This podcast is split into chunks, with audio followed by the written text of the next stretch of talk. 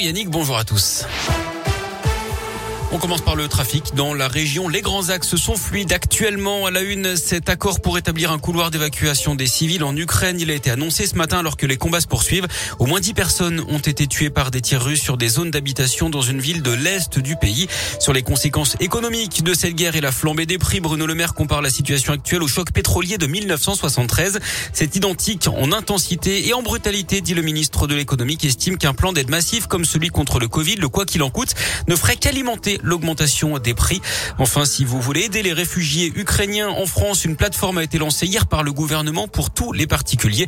Logement, aide linguistique, alimentaire, administrative. Vous pouvez vous signaler sur le site Je m'engage pour l'Ukraine. L'actu, c'est aussi le dernier adieu à Jean-Pierre Pernaud. Aujourd'hui, une semaine jour pour jour après sa disparition. L'ancien présentateur vedette du JT de 13h sur TF1 s'est éteint à 71 ans des suites d'une longue maladie. Ses obsèques auront donc lieu à Paris dans une heure. L'inhumation se tiendra dans la plus stricte intimité. été. Le verdict attendu aujourd'hui dans le procès de l'assassinat du père Hamel à Saint-Étienne du Rouvray en 2016. Les deux djihadistes avaient été tués peu après l'attaque, mais trois hommes comparaissent depuis trois semaines. Hier, l'accusation a requis entre 7 et 14 ans de prison contre ces hommes âgés de 25, 36 et 27 ans. Ils sont poursuivis pour association de malfaiteurs terroristes. Ils démentent avoir su que les deux jeunes allaient passer à l'acte.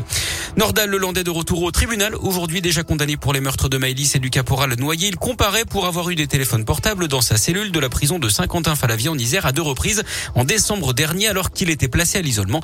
Il se serait procuré ses téléphones grâce à une femme originaire de Bourgogne qui lui rendait visite très régulièrement et qui avait d'ailleurs reconnu les faits.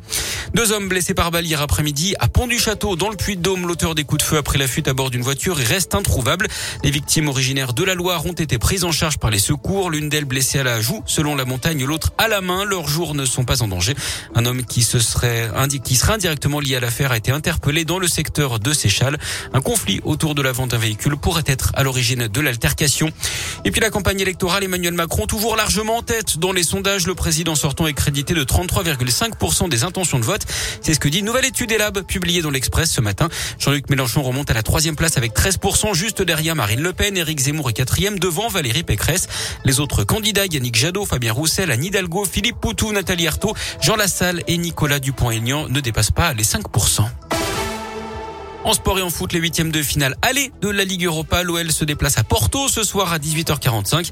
Et puis à 21h, le PSG est attendu au Real Madrid en huitième de finale. Retour cette fois de Ligue des Champions. Les Parisiens l'avaient emporté 1-0 à l'aller. Et puis on a également du cyclisme au programme dans la région avec le Paris-Nice qui arrive chez nous contre la montre de 13 km dans l'Allier aujourd'hui entre Doméra et Montluçon.